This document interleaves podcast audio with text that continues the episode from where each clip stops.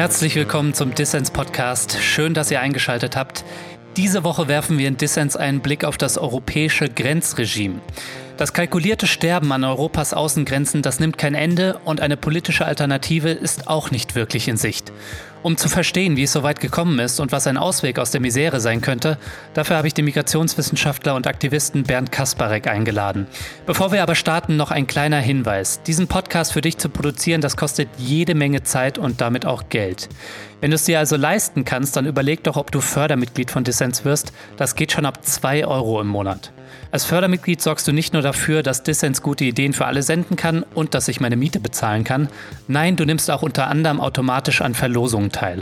Alle Infos hierzu auf dissenspodcast.de, der Link auch in den Show Notes. Jetzt geht's aber los. Mein Name ist Lukas Andreka. Viel Spaß. Dissens, der Podcast für linke Gesellschaftskritik.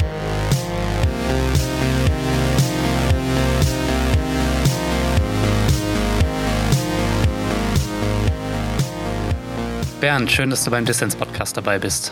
Ja, ich freue mich auch. Die EU-Außengrenze, das ist die tödlichste Grenze der Welt. Jahr für Jahr ertrinken tausende Migrantinnen im Mittelmeer oder sterben auf dem Weg dorthin. Bernd, wie ist es eigentlich so weit gekommen? Ja, das ist eine total gute Frage natürlich, die man sich äh, heute so stellen muss.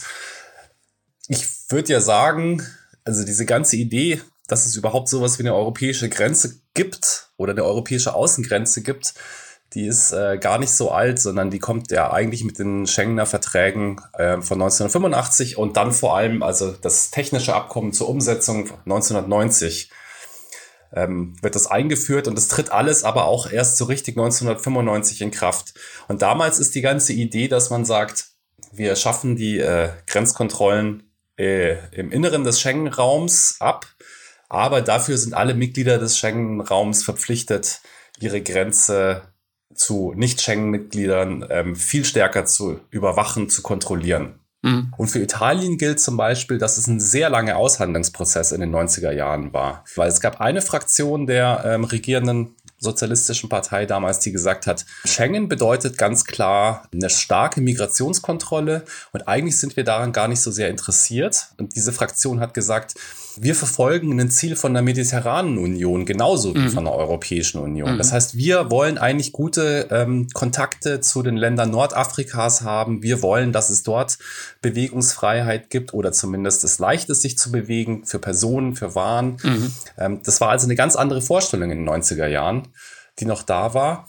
Und letztendlich ähm, die Frage von Schengen hat bedeutet, dass man sich hat entscheiden müssen okay. gegen Nordafrika für äh, eine Zugehörigkeit zu einer territorialen Union. Und das hat plötzlich bedeutet, dass diese Grenze im Mittelmeer, die eigentlich in den äh, Tausenden von Jahren vorher nicht existiert hat, ne, wo das Mittelmeer eigentlich ein, ein kommunizierender Raum war, plötzlich durchgesetzt werden musste. Und ich würde sagen, das hat einen ganz großen Anteil daran, dass seit über 20 Jahren immer wieder Menschen im Mittelmeer ertrinken auf dem Weg von Nordafrika nach Europa. Hm. Ich wollte gerade fragen, du beschäftigst dich ja schon seit Jahrzehnten mit der Thematik. Gab es mal einen Punkt historisch, an dem das Sterben im Mittelmeer nicht grausame Normalität war? Weil gegenwärtig erleben wir beinahe wöchentlich furchtbare Bilder und furchtbare Schicksale. Also gab es da mal einen Punkt, wo das, wo das nicht so war und wo das irgendwie zwischen den südeuropäischen Ländern und Nordafrika freizügiger war? Es war definitiv freizügiger. Mhm. Aber man muss es auch in Relation sehen, weil äh, in den 80er und 90er Jahren sich auch eigentlich erstmal weniger Leute bewegt haben. Es einfach für viele Leute gar nicht möglich war, sich so eine lange Reise zu leisten. Und deswegen ging es viel mehr um eine, sagen wir mal, eine Pendelmigration tatsächlich auch von den nordafrikanischen Staaten. Also die Frage war damals sozusagen, gibt es eine Möglichkeit für Tunesierinnen und Tunesier oder aus Algerien auch ähm, nach Europa zu kommen? Und das war natürlich alles viel einfacher. Also vor allem in in der kolonialen und frühen postkolonialen Epoche war das natürlich möglich, weil es noch sehr enge Verbindungen gab. Mhm. Und ähm, in den 70er Jahren fängt Europa an, langsam die ganze Migrationsfrage anders zu thematisieren. Also ne, der Anwerbestopp in Deutschland spielt da, ist sozusagen unser Anteil an dieser Verhärtung der Migrationsgesetzgebung, aber das findet sich in ganz Europa, weil das einfach mit der ganzen äh, fordistischen Krise der 70er Jahre zusammenfällt und plötzlich dieser Bedarf an Arbeitskräften mhm. nicht mehr da ist. Aber trotzdem, wenn man sich zum Beispiel Spanien anschaut, Spanien. Bis in die 90er Jahre gab es eine unglaublich lebhafte Pendelmigration zwischen ähm, Marokko und Spanien. Was bedeutet hat, dass viele tausend, zehntausende Personen von Marokko nach Spanien gekommen sind zum Arbeiten, also insbesondere im Sommer für die Ernte und auch wieder zurückgegangen sind. Also wenn man sich die alten Statistiken von den Grenzübergängen einfach nur anschaut, dann sieht man, das ist ein totales Hin und Her. Das war ein totales Ver Verbundenheit. Also man kann sich quasi Sp Südspanien ohne Marokko gar nicht vorstellen. Und dann wieder ne, mit, äh, mit Schengen und dann vor allem Ende der 90er Jahre mit dem Beginn der Überfahrten das erste Mal, dass diese kleinen Boote, die so mit Menschen vollgestopft sind, als Bildsprache in den europäischen Medien auftaucht. Da fängt insbesondere Spanien ab, diese Grenze bei Gibraltar und ähm, im Mittelmeer und eben auch im Westatlantik total abzuriegeln. Und das ist eine Entwicklung, die ist eigentlich erst 20 Jahre alt. Also es kann niemand sagen, das wäre schon immer so gewesen und deswegen ist es richtig, auch so weiterzumachen, sondern man hat sich vor 20, 30 Jahren dafür entschieden und die Konsequenzen sehen wir ja. ja. nicht erst heute, aber heute in unglaublicher Dringlichkeit und Brisanz. Ja, die Brisanz der ganzen Sache, die hat sich zuletzt nochmal in der Auseinandersetzung zwischen der Kapitänin Carola Rakete und dem italienischen Innenminister Matteo Salvini gezeigt. Natürlich ist Salvini ein ekelhafter Rassist, da müssen wir gar nicht viel drüber reden. Aber greift die Empörung über Salvini und seine Abschottungspolitik nicht ein bisschen kurz, gerade wenn sie von Leuten wie Horst Seehofer kommt? Denn Italien wurde ja mit den Geflüchteten und den Migranten jahrzehntelang im Stich gelassen. Ich würde dem vollkommen zustimmen. Also einerseits, dass Salvini ein ekelhafter Rassist ist, aber auch, dass es eine europäische Frage ist, in der die Linien nicht so klar sind. Also während Mare Nostrum, also vor ein paar Jahren, als ähm, italienische Regierung quasi aktiv ins Retten eingestiegen ist, hat Thomas de Maizière, damals Innenminister äh, der Bundesregierung im Parlament, auch gesagt, das geht nicht. Hier wird eine halbe Brücke nach Nordafrika gebaut. Also ne, das war der Vorwurf, Italien mhm. macht hier quasi die Grenze auf und äh, ermöglicht die Einreise aus Nordafrika. Also die Haltung insbesondere Deutschlands, aber auch anderer Staaten äh, gegenüber Italien ist da sehr scheinheilig. Und ich glaube, der zweite Punkt, den du angesprochen hast, ist natürlich die ganze Frage der, der Dublin-Regelung. Mhm. Also ne, Land der ersten Ankunft ist auch äh, Land des Asylantrags. Und das ist halt das Absurde meiner Meinung nach, weil die Forderung von Salvini, es muss einen Verteilungsmechanismus in Europa geben. Da hat der Mann leider vollkommen recht. Das ist aber eine Forderung auch, die jetzt Italien, in gewisser Weise Spanien, aber vor allem auch Griechenland, die thematisieren das schon seit 2008, seit 2009 und sagen hier, dieses territoriale Prinzip der Dublin-Regelung, das kann einfach nicht sein. Das kann nicht sein, dass die Staaten, die Mitgliedstaaten Europas die quasi geografisch Unglück gehabt haben, nämlich dass sie im Südosten oder im Süden sitzen und einen großen Anteil an der europäischen Außengrenze haben, deswegen auch alle Asylverfahren durchführen müssen. Mhm. Da bewegt sich relativ wenig auf europäischer Ebene oder schon seit Jahren eigentlich nichts. Und das spielt natürlich da auch rein, wenn Salvini so Druck macht. Ne? Das, also ich finde, das sieht man ganz konkret daran, dass er immer sagt, die Häfen sind zu, die Häfen würden aufgehen, wenn es eine Verteilung gibt. Das hat er jetzt auch in, in dem Fall von der Sea-Watch 3 gesagt. Mhm. Ja, wir könnten die, äh, das Schiff einfahren lassen, wenn Deutschland, Frankreich, andere Staaten halt sagen würden, sie nehmen die Personen mhm. dort auf. Ja, und in der Vergangenheit hat sich der Innenminister aus Seehofer ja auch immer quergestellt, ne? obwohl wir hier in Deutschland jede Menge Seebrückgestätte haben, die über das Maß hinaus, zu dem sie eigentlich verpflichtet sind, noch bereit sind, Leute aufzunehmen. Ne? Er will das einfach nicht. Ich meine, Seehofer, das sieht man ja an den ganzen Gesetzen, die er ja. gemacht hat oder in Auftrag gegeben hat, der will eine sehr harte Linie gegenüber äh, Geflüchteten und Migrantinnen aufmachen. Das große Problem ist, dass er konfrontiert ist mit einer Bewegung von unten, also mit einer kommunalen Bewegung, mit einer zivilgesellschaftlichen Bewegung, mhm. die sagen, ähm, das kann doch eigentlich nicht sein, dass nur der Innenminister über weitreichende Fragen ähm, bestimmen darf. Wir haben doch auch einen Anteil dran. Wir würden doch die äh, Aufnahme machen. Wieso dürfen wir das nicht? Ne? Das ist ein Machtkampf, der da gerade stattfindet. Und ich finde, das ist ein total wichtiger Machtkampf, weil die Innenminister hatten schon viel zu lange das Sagen in der Frage der Migration. Wenn man in die 50er und in die 60er Jahre zurückschaut, die ganze Frage der Migration lag damals nicht bei den Innenministern, sondern die lag meiner Meinung nach richtig bei den Arbeits- und Sozialministerien, die gesagt haben, also man könnte sagen, eine Migrationspolitik ist eigentlich Gesellschaftspolitik. Was hat das bei einem Polizeiministerium zu suchen? Ja, ist es richtig da zugeordnet? Ich würde sagen, eigentlich nein. Das mhm. kommt eben daher, dass Migrationspolitik in Europa vor allem über äh, Grenze verhandelt wird. Und Grenze ist immer eine polizeiliche Angelegenheit und deswegen landet es beim Innenministerium. Und ich finde, das müsste man mal ganz aktiv anstoßen und äh, quasi diese Hegemonie der Innenminister in Frage stellen.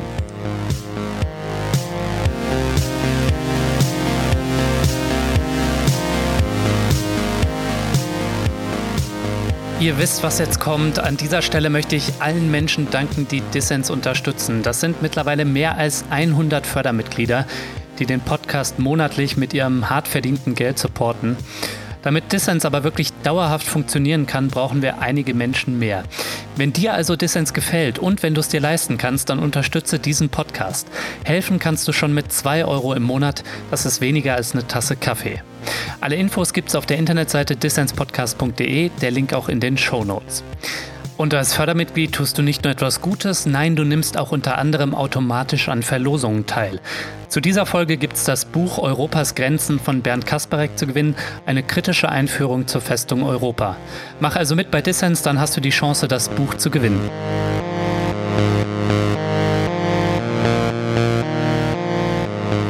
Ihr hört den Dissens-Podcast. Zu Gast ist Bernd Kasparek, Migrationswissenschaftler und Aktivist aus München. Bernd, die EU, die versucht heute schon weit vor ihren Grenzen Migrantinnen und Migranten zu stoppen. Dafür nimmt sie auch schwere Menschenrechtsverletzungen in Kauf, vor allem in Afrika. Erklär mal bitte, wie dieses Outsourcing von Grenzkontrollen funktioniert. Es funktioniert eigentlich meistens darüber, dass man Staaten irgendwie einkauft. Mhm. Als Türsteher? Als Türsteher zum Beispiel oder als ja, vorgelagerte Kontrolle. Das aktuelle Beispiel ist natürlich äh, Niger wo jetzt ähm, der Staat angefangen hat, äh, wesentlich stärker in, auf den wichtigen Routen, in den wichtigen Oasen präsent zu sein, um Menschen, die, auf, die, die sich in Bewegung befinden, äh, Richtung Europa einfach aufzuhalten und zu internieren. Das hat die Europäische Union schon seit den 90er Jahren eigentlich in alle Richtungen gemacht. Das dann zum Beispiel heißt, Entwicklungszusammenarbeit bedeutet, einem Staat in Westafrika zum Beispiel ähm, bessere Kapazitäten zu ermöglichen, Grenzkontrolle durchzuführen. Also es ging schon immer in alle Richtungen, dass man versucht hat, so ein konzentrische Kreise rund um Europa zu, zu errichten, ähm, die die Migration erschweren. Hm. Wir erleben ja auch eine deutliche Militarisierung und Technologisierung der europäischen Außengrenzen. Du nennst das in deinem Buch die futuristische Grenze. Kannst du das mal beschreiben, was du damit meinst? Ich nenne es die futuristische Grenze, weil es alles bis sich teilweise wie aus so einem Science-Fiction-Film anhört, ne? Und weil es meiner Meinung nach auch eine totale mhm. Überbewertung von technischen Möglichkeiten mit eingeht. Aber das, was seit den 2000er Jahren auf der europäischen Ebene verhandelt wird, unter dem Stichwort der das haben sie mittlerweile fallen lassen, aber damals hieß es die Smart Borders, ne, die sozusagen die intelligenten Grenzen so wie man heute von einem Smart Home spricht, wo äh, das Licht angeht, wenn man irgendwie reinkommt oder die Temperatur. Und das wollte man in Bezug auf die Grenze schon immer haben. Und ein wichtiges Element davon ist zum Beispiel das europäische Grenzüberwachungssystem Eurosur, wo man gehofft hatte, dass man ganz viele äh, Überwachungssysteme, die auch nicht nur auf die Grenze, sondern schon auf die, über die Grenze hinausblicken, äh, Satelliten, ne, Drohnen, mobile Patrouillen, Boote und äh, Radartürme und sowas, dass man die alle in einem großen System zusammenschalten kann, um tatsächliche Bewegungen in Richtung der Grenze sofort aufspüren zu können und äh, unterbinden zu können. Das zweite große Schlüsselwort ist sozusagen äh, Big Data, dass man sagt, man muss auch immer mehr Daten über Individuen erfassen und über Individuen, die mit bestimmten Individuen verbunden sind. Bernd, du forschst seit über zehn Jahren zum Thema europäisches Grenzregime. Bist du eigentlich ein hoffnungsloser Optimist oder wie hast du es geschafft, bei all der Scheiße, die da so passiert, nicht in eine Depression zu verfallen? Wenn man sich anschaut, was in den letzten 15, 20 Jahren auf europäischer Ebene passiert ist, dann waren es immer wieder viel, natürlich viele Maßnahmen, wo man sagen würde, boah, das verschärft sich beständig, das wird immer schlimmer, es wird immer perfider. Mhm. Ne, da gehen so viele äh, Grundwerte und Grundrechte eigentlich kaputt in dem, was gemacht wird. Aber wenn du mich nach dem Optimismus fragst, die Sache ist einfach, das funktioniert halt oft auch nicht. Das sind ganz oft auch einfach institutionelle Kompromisse, die geschlossen werden. Die werden dann ein Jahr lang verfolgt und dann fallen die auch wieder irgendwie hinten drunter, weil die nichts gebracht haben. Und tatsächlich ist ähm, trotz der unglaublichen Verschärfungen und der Aufrüstung der Grenzen und der Schaffung von neuen Institutionen, wie zum Beispiel der Grenzschutzagentur Frontex, muss man auch einfach sagen, 2015 hat meiner Meinung nach gezeigt, das hat alles nichts gebracht. Und ich glaube, da kommt mein ähm, Optimismus her, weil es letztendlich den Bewegungen der Migration immer noch irgendwie gelungen ist, den Weg nach Europa zu finden. Mhm. Für mich fühlt es sich nicht so an, als würde man ständig gegen eine große Wand rennen, sondern also ich finde, es hat sich immer gezeigt, wenn man sich engagiert, dann kommt da auch was dabei raus. Ja, ich sehe das schon auch so. Ich meine, die Millionen an Spenden, die für Carola Rakete und ihren anstehenden Prozess zu ähm, ja, eingeflossen sind, die waren auch ein Signal, denke ich. Und dass jetzt in Umfragen irgendwie zwei Drittel der Menschen die Seenotrettung von privaten Organisationen im Mittelmeer unterstützen, das ist, glaube ich, auch ein Zeichen. Das ist ein Umschwung und da wird man auch nicht mehr hinter zurückfallen können.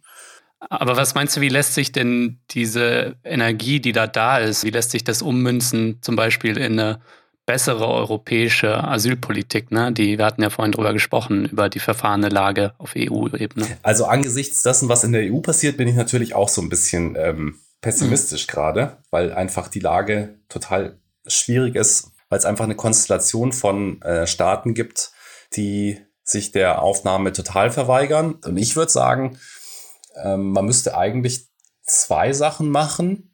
Ich glaube, man muss einmal darüber hinausgehen, über die private Seenotrettung, die ich total unterstütze und die ich total wichtig finde. Aber ich würde trotzdem sagen, man kann den Staat, und in dem Falle ist es tatsächlich die EU, es muss eigentlich ähm, von europäischer Seite her ein Seenotrettungssystem geben. Das ist eine ganz äh, wichtige Aufgabe und die muss eigentlich übernommen werden.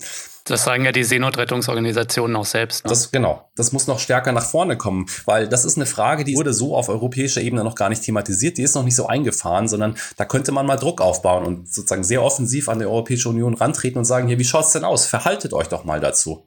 Wer kann sich denn wirklich hinstellen und sagen, ich bin gegen Seenotrettung? Mhm. Und natürlich die zweite große Frage ist, ähm, wie man von Dublin wegkommt und dort ein System äh, findet, das jetzt, sage ich mal, für die europäischen Mitgliedstaaten nicht unbedingt ein Ungleichgewicht erzeugt. Mir ist aber eigentlich wichtiger, dass es ein System ist, was auch mit den Hoffnungen und mit den Vorstellungen der Menschen, die nach Europa flüchten, zusammengeht. Mhm. Ich meine, Europa hat meiner Meinung nach eine Sache gezeigt, dass man Rechte von der Staatsbürgerschaft entkoppeln kann. Das ist meiner Meinung nach eine der großen Errungenschaften Europas. Aber diese Entwicklung ist natürlich beschränkt auf Menschen, die eine Staatsbürgerschaft eines europäischen Staates haben. Aber ich würde trotzdem sagen, Europa hat gezeigt, dass das geht. Dass man sagen kann, es gibt gewisse Rechte, die, die leiten sich aus Europa einfach ab, ne? wie zum Beispiel die Bewegungsfreiheit, die Niederlassungsfreiheit für Arbeitnehmerinnen und Arbeitnehmer. Mhm. Ähm, das sind super Errungenschaften und ich verstehe nicht, warum man nicht sagt, man ist da eigentlich stolz drauf und man kann anfangen, ähm, das weiterzudenken. Okay, und wie würdest du das weiterdenken?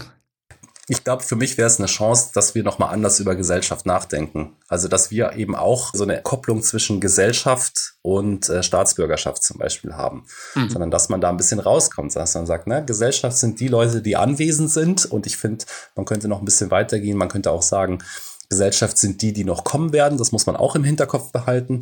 Balibar sagt es an so einem Punkt so schön. Ne? Er sagt, die Leute, ähm, die Leute, die auf dem Weg sind, sind die kommenden Bürgerinnen Europas. Und das funktioniert natürlich äh, im Deutschen besonders schön, weil es ähm, na, so, ein, so ein Doppelspiel hat. Das sind die, die auf dem Weg sind, also geografisch, aber es ist halt auch ein bisschen, ich, ich finde, da schwingt auch dieses äh, englische Becoming, also etwas werden. Ne? Das sind die Leute, die Bürgerinnen Europas werden, schwingt darin mit. Und das finde ich ist eine total schöne Vorstellung, dass man sagt, wenn wir über Gesellschaft nachdenken, dann ist es doch eigentlich genau diese Frage sozusagen, wer gehört dazu und wer ist wie ausgeschlossen?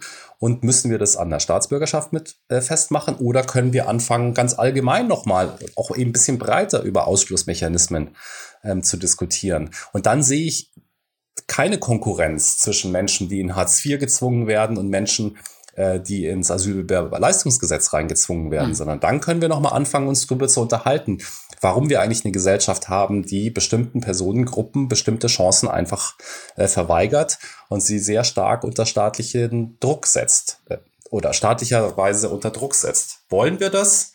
Haben wir andere Vorstellungen dazu? Ähm, was ist eigentlich unsere Vorstellung von Gesellschaft? Und deswegen würde ich immer sagen, eigentlich quasi wenn wir über Migrationspolitik reden, das kann nur funktionieren, wenn wir sagen, das ist Gesellschaftspolitik. Das müssen wir darin mit einbeziehen. Da müssen wir zusammen drüber denken, weil andersrum würde ich sagen, immer wenn wir Migrationspolitik sagen, sagen wir Migration und mit Migration markieren wir Menschen immer gleich als von außen kommend, mhm. als noch nicht zugehörig oder nicht zugehörig all, allgemein. Und das ist ja das große Problem der Migration. Ne? Das, also des Begriffs Migration, das darin so mitschwingt, ähm, die sind von außen.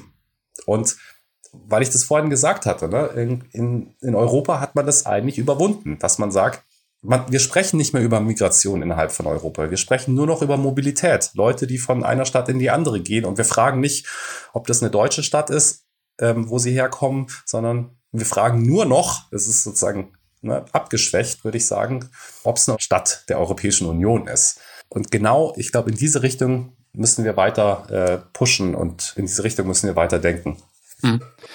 Kommende Bürger und Bürgerschaft oder Gesellschaft von Staatsbürgerschaft zu entkoppeln, das klingt sehr abstrakt, aber ich denke jetzt zum Beispiel an so solidarische Städte und Bürgerschaften, also Stadtbürgerschaften, die da vergeben werden, auch an Menschen, die jetzt zum Beispiel nicht die deutsche Staatsbürgerschaft haben. Ist das so ein konkretes Beispiel, wo sich das dann materialisiert, also dann real wird? Ich finde es nicht nur ein konkretes Beispiel, ich finde es auch eigentlich ein, ähm, ein schönes Beispiel mhm. oder es ist ein äh, überraschend schönes Beispiel, weil ich glaube, für viele Leute, wenn man sagt, äh, Rechte von äh, Staatsbürgerschaft entkoppeln, würde das bedeuten, man bräuchte sowas wie eine Weltregierung. Mhm. Hannah Arendt sagt, irgendwie Rechte können nur durch Nationalstaaten garantiert werden. Dann wäre sozusagen die logische Folge, dass man sagt, gut, dann muss man quasi einen, einen Nationalstaat auf globaler Ebene gründen. Und ich glaube, das ist eine, also persönlich für mich ist das keine schöne Vorstellung. für mich nicht, auch dass, nicht. Das ist, ja, das ist, es ist nicht praktikabel, es ist auch nicht wünschenswert, weil die Welt ist zu vielfältig. Und deswegen finde ich es so interessant, dass man sozusagen den gegenteiligen Move macht und sagt, okay, wir gehen nicht nach oben, sondern wir gehen sozusagen auf den Skalen eins runter und beschäftigen uns nochmal stärker mit den Städten, wo ja tatsächlich das Leben stattfindet, ne, wo auch so tagtägliche Entscheidungen getroffen werden, auch äh, eben in so einer Stadtregierung und sagt, vielleicht lässt sich das auf so einer Ebene eher umsetzen. Das finde ich, ähm, ist eine total spannende Frage.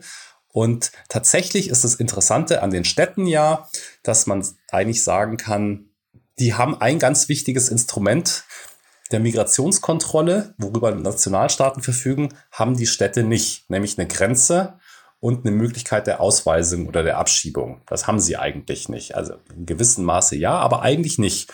Man kann nicht so richtig kontrollieren, wer in der Stadt ist und wer nicht. Es gibt, äh, wenn Leute zuziehen, dann ziehen sie erstmal zu.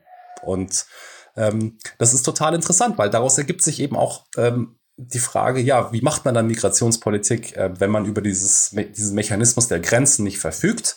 Mhm. Natürlich, manche Städte haben äh, Wege gefunden, anders, äh, anders, auf andere Art und Weise eine sehr repressive Migrationspolitik darüber aufzubauen. Aber ich finde die Fragestellung erstmal interessant, ja. Weil in Europa ist es ja schon so, dass Migration und Grenze so eng miteinander gekoppelt sind. Und man könnte ja einfach mal fragen, mhm. muss das so sein? Ja, kann man das nicht entkoppeln? Gibt es nicht äh, andere Arten und Weisen, so eine Politik zu gestalten? Kennst du eigentlich konkrete Beispiele von sogenannten solidarischen Städten und äh, also nur um unsere Hörerinnen und Hörer, die das vielleicht nicht wissen, mal mit ins Bild zu nehmen. Und was hat das dann unter anderem für Auswirkungen für Menschen, die zum Beispiel irregulär in, äh, in Deutschland sind? Naja, in, in, ich würde sagen, in äh, in Deutschland ist es ja eine Bewegung, die eigentlich gerade erst so am Entstehen ist. Es gibt so ein mhm. bisschen Vorläufer. Also die Geschichte, die ich immer gerne ähm, da nochmal anbringe, ist äh, München. Der Stadtrat Münchens schon Anfang der 2000er Jahre einen Studienauftrag gegeben hat. Ähm, was ist eigentlich mit dem Zugang zur Gesundheitsversorgung für Menschen ohne Aufenthaltsstatus? Die sogenannten mhm. Illegalisierten. Mhm. Ja, und gut, diese Studie hat ergeben, dass es halt immer einen gewissen Anteil an der Bevölkerung geben wird, die oder gibt erstmal, kann man so für München festhalten, gilt aber, glaube ich, für ganz Europa so, die keinen Aufenthaltsstatus haben und die deswegen auch keinen Zugang zu einer Krankenversicherung haben.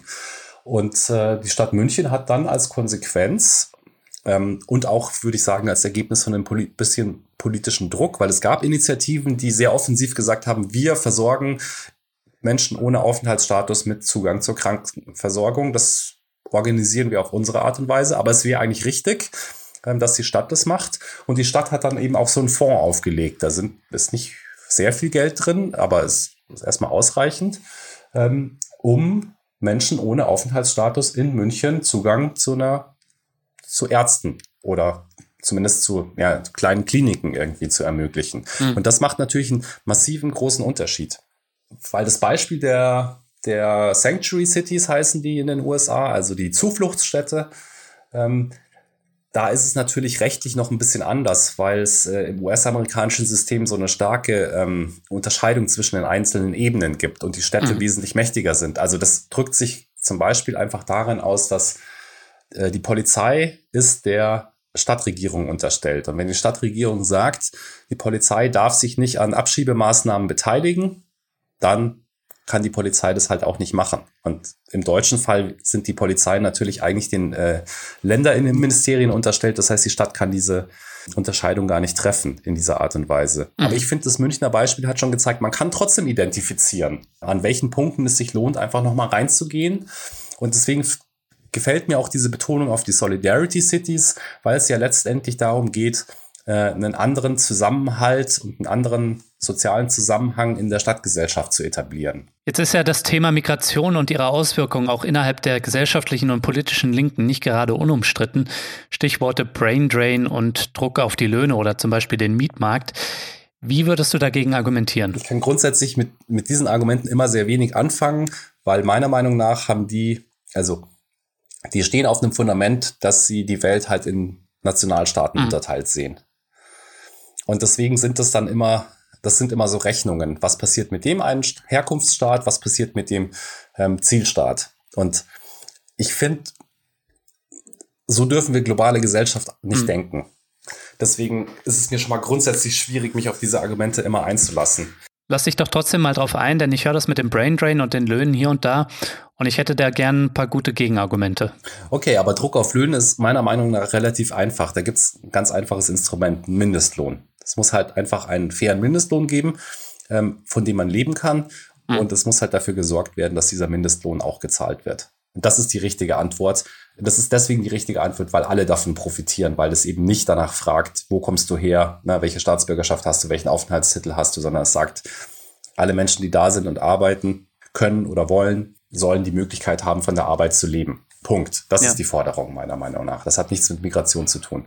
Und ich glaube, das gilt so genau auch für den, ähm, für den Wohnungsmarkt. Also, dass die Wohnungen knapp sind in den, in den Städten äh, Deutschlands, äh, dass die Wohnungen teuer geworden sind, das ist ja nicht ein Effekt der Migration, sondern das ist ein Effekt von äh, Privatisierung aus den 90er Jahren. Und es gab lange Zeit hat man gesagt, wir überlassen es nicht dem Markt, sondern irgendwie die zur Verfügungstellung von adäquaten, billigen Wohnraum ist auch eine Aufgabe des Staates.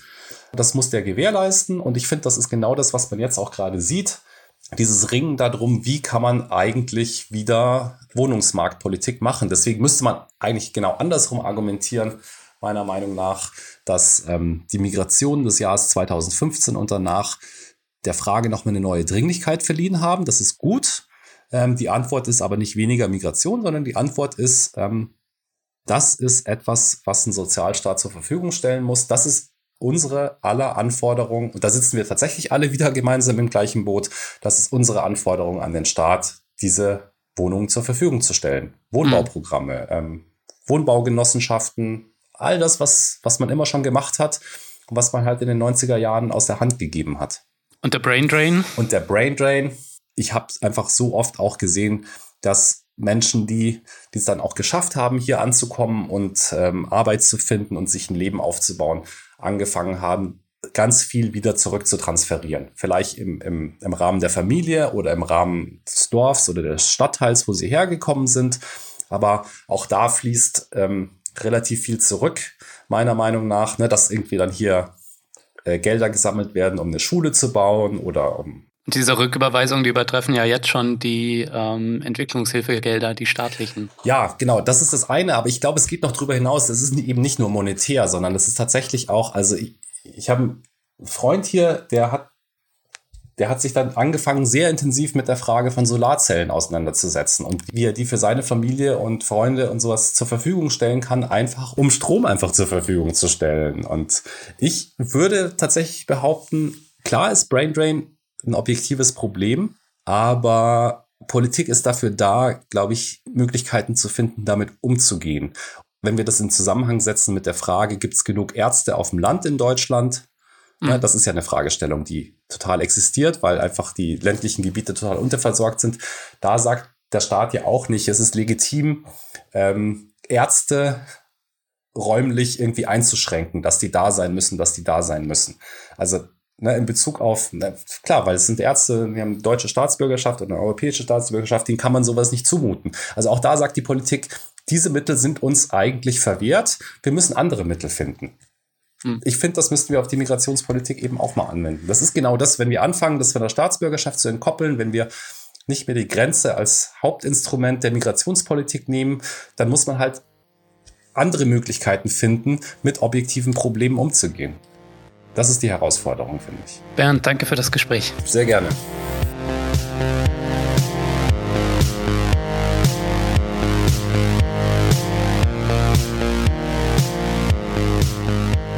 Das war der Dissens-Podcast für diese Woche. Zu Gast war Bernd Kasparek, Migrationswissenschaftler und Aktivist aus München.